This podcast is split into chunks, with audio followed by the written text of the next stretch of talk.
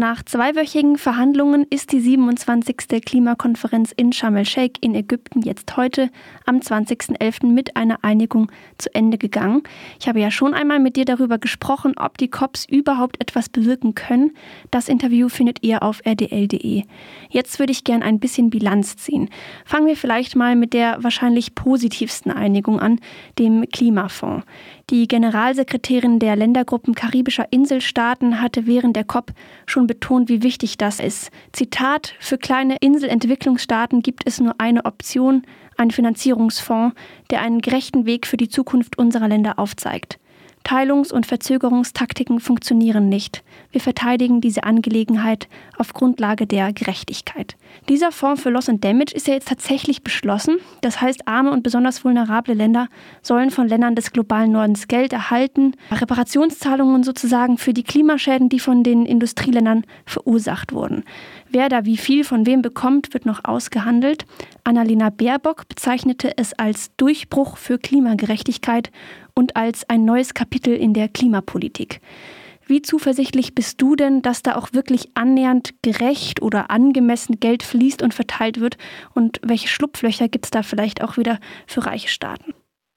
Ja, zuerst mal, du hast ja richtig darauf hingewiesen, es ist eine Ankündigung. Es wird also gesagt, also man will so einen Fonds äh, einrichten. Er ist noch nicht eingerichtet. Man will jetzt eine Kommission dazu machen, die dann darüber berät und vielleicht bei der nächsten COP dann, der COP 28, soll dann geschaut werden, ob man so etwas denn umsetzen wird. Aber zumindest ist es jetzt im Text drin. Die Entwicklungsländer haben dafür jahrzehntelang gekämpft um einen Fonds zu haben für die Klimaschäden. Und jetzt ist er zumindest einmal in einer Erklärung drin und er soll eingerichtet werden. Das ist eine positive, eine gute Nachricht. Jetzt muss man natürlich schauen, wie bei der Klimafinanzierung, wer soll da reinzahlen, wie viel soll reingezahlt werden? Und wer soll Gelder erhalten. Das ist bisher offen gelassen. Und wir haben bei der Klimafinanzierung schon gesehen, da gibt es ja die Marke von 100 Milliarden Dollar, die jedes Jahr für die Energiewende in den Entwicklungsländern und für Anpassungsmaßnahmen bereitgestellt werden soll. Diese Marke ist bisher nicht erreicht worden und wir sehen auch, dass immer wieder trickreich Gelder dort äh, reingebucht werden, die eigentlich dort nichts zu suchen haben. Und das wird wahrscheinlich auch bei Loss and Damage passieren bei so einem Fonds. Also man muss Einrichtungen schaffen, die das äh, verhindern. Ich bin nicht sehr optimistisch, dass dort große Summen, notwendige Summen bereitgestellt werden. Wir müssen ja sehen zum Beispiel, dass also der Bedarf an Gelder für Klimaschäden, äh, also zur Bekämpfung von Klimaschäden, ja enorm ist. Wir haben gesehen in den letzten 20 Jahren laut Berechnungen, dass ähm, ungefähr in den vulnerabelsten Ländern ungefähr eine halbe Billion US-Dollar an Schäden entstanden sind. Das müsste also ausgeglichen werden. Wir sehen aber, dass zum Beispiel Deutschland 170 Millionen nur angeboten hat jetzt für diesen Klimaschutzschirm, den sie parallel aufgebaut haben. Also das wäre ja weit entfernt von dem, was wir brauchen. Also wir müssen uns genau anschauen, was dort angeboten werden wird, aber an sich ist es natürlich eine gute Nachricht, dass wir überhaupt jetzt auf dem Weg sind, so einen Fonds überhaupt einzurichten. Ja, interessanterweise wollen China und ich glaube Saudi-Arabien auch, auch aus diesem Topf Geld bekommen und nicht selbst einzahlen, weil sie auf dem Papier als Schwellenländer gelten. Auf der anderen Seite sind sie ja auch größte Emittenten bzw. Ölproduzenten. Ergibt das Sinn, wenn dann zum Beispiel China auch aus diesem Fonds Geld bekommt? Nun, das muss man genau anschauen. Das war ja also der Einspruch, den ähm, die EU, aber auch die USA haben. Äh, laut der äh, Klimarahmenkonvention, die ja auf dem Erdgipfel in Rio 1992 beschlossen wurde, gab es ja die Trennung zwischen äh, den Industriestaaten und den Entwicklungsländern.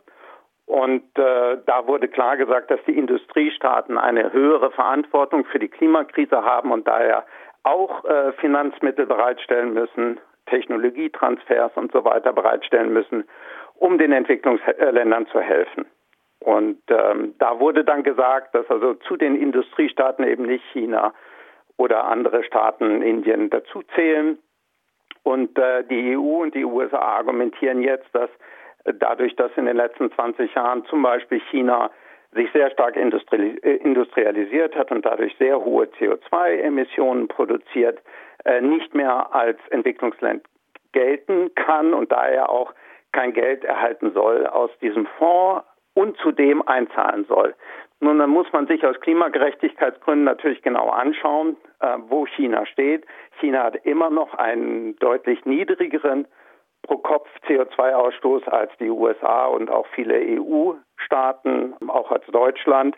Wenn man sich die Budgets anschaut, hat ähm, China bis heute noch nicht sein faires CO2-Budget für ein Zwei-Grad-Ziel ausgeschöpft, ähm, trotz der starken Industrialisierung in den letzten Jahrzehnten.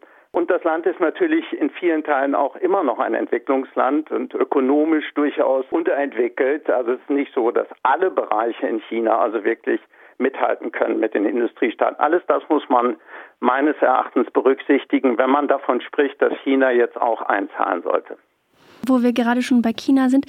Unter anderem China und Saudi-Arabien werden jetzt ja auch immer wieder als die größten Blockierer bezeichnet, denn viele Länder hatten einen Ausstieg aus allen fossilen Energien gefordert. Das konnte aber so nicht ins Ergebnispapier aufgenommen werden. Stattdessen wurde ein Herunterfahren der Kohleenergie beschlossen und der Ausstieg aus ineffizienten fossilen Energiesubventionen. Generalsekretär Antonio Guterres wirft der Konferenz deshalb vor, zentrale Ziele verfehlt zu haben. Unser Planet ist in der Notaufnahme, sagt er.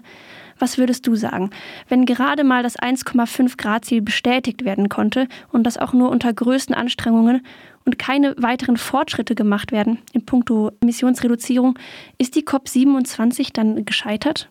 Also was die äh, Blockade angeht, also gerade auch was im Text dann steht, ähm, also dem Ausschleichen aller fossilen Energieträger, nicht nur Kohle, da muss man ja sagen, dass das auch von den USA und anderen Industriestaaten blockiert wird, diese Formulierung, weil äh, gerade diese Länder sehr stark äh, von Öl und Gas abhängig sind, Kohle gar nicht mehr so eine große Rolle spielt, wohingegen Indien sehr stark auf Kohle sich zurückberuft, weil sie sehr viele Kohlevorhaben haben und äh, gar nicht so viel Öl und Gas verbrennen. Darum ist auch Indien sehr stark daran interessiert, dass nicht nur die Kohle äh, im Text steht, sondern eben alle fossilen Energieträger, aber viele andere Staaten, die wollen das eben nicht und darum ist das blockiert worden, nicht nur von China. Was die Emissionen angeht, und da gab es keinen Fortschritt, ähm, in Glasgow wurde versprochen, dass die Staaten ihre Klimaziele verschärfen. Das haben sie größtenteils nicht gemacht. Wir sehen auch, neueste Studien zeigen uns, dass auch nach Glasgow die Emissionen weiter gestiegen sind um insgesamt ein Prozent. Das heißt also, wir sind weiter auf einem Kurs Richtung drei Grad plus in diesem Jahrhundert und das ist wirklich ein eine Highway to Hell, wie das Antonio Guterres zu Recht sagt. Ähm, und wir brauchen dort eine Kehrtwende, aber die hat auch die COP27 in Ägypten nicht gebracht. Ich sehe auch nicht, dass also Klimakonferenzen, auch die nächste Klimakonferenz, hier etwas von sich aus machen wird, sondern worauf es ankommt, ist jetzt, ob der Druck in den Staaten, vor allen Dingen in den wichtigen Industrieländern, zunimmt, dass diese Länder nachlegen bei den Emissionsreduktionen. Äh, sonst haben wir keine Chance mehr, das Schlimmste äh, zu verhindern. Dann gehen wir über die 1,5 Grad und 2 Grad Marke. Das ist die, das ist da auch das Resultat der COP27. Daran hat sich leider nichts geändert. Genau, deswegen gibt und gab es aber auch wieder viel Protest, wie du ja schon angesprochen hast, dezentral, aber auch vor Ort. Zum Beispiel die COP27 Coalition, eine Protestkoalition angeführt von ägyptischen, anderen afrikanischen und arabischen Aktivistinnen und Organisationen. Es gab in Sharm el-Sheikh aber auch absurde Auflagen, die den Protest nahezu vollständig abschotteten. Offizielle Klimademonstrationszonen auf Parkplätzen außerhalb des eigentlichen COP-Geländes. Hat dieser Protest trotzdem irgendwie die Öffentlichkeit und die Medien auch erreicht? Naja, es ist, waren sehr kleine Proteste. Sie waren außerhalb, also der Städte, also vor Ort zum Beispiel, äh, hat es, also in Ägypten selber hat niemand diese Proteste wirklich gesehen. Nur eigentlich diejenigen, die auf das COP-Gelände gekommen sind. Dort haben ja diese kleinen Proteste stattgefunden.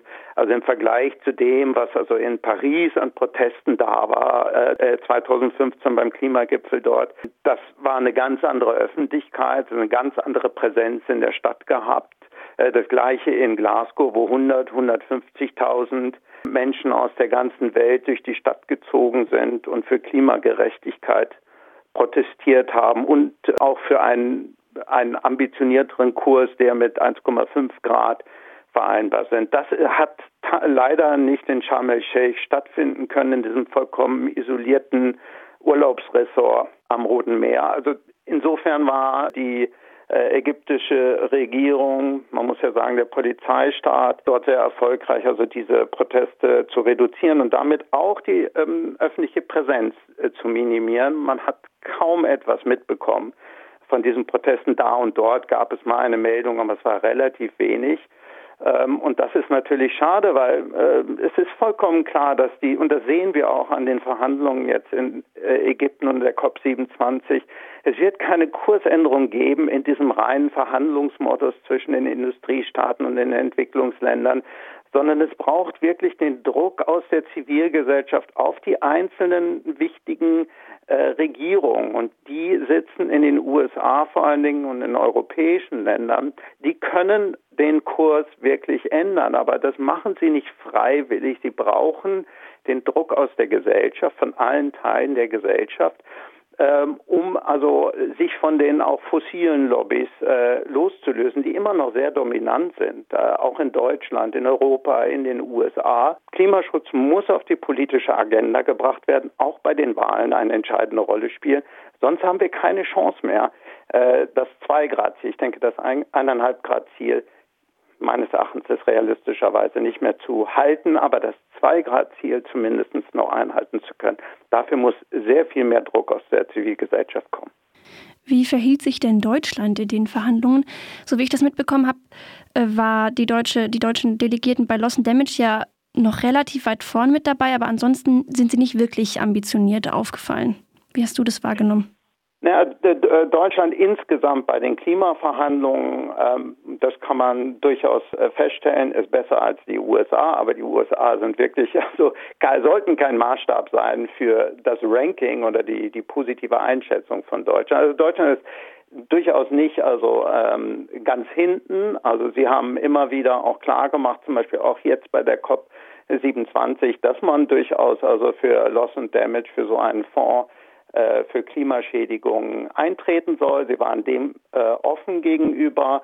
Sie sind auch bei der Klimafinanzierung nicht ganz hinten. Also den fairen Anteil zu den 100 Milliarden haben sie immer geliefert, obwohl sie da auch sehr viele Kredite gibt, was sich dann wieder schlechter darstellen lässt.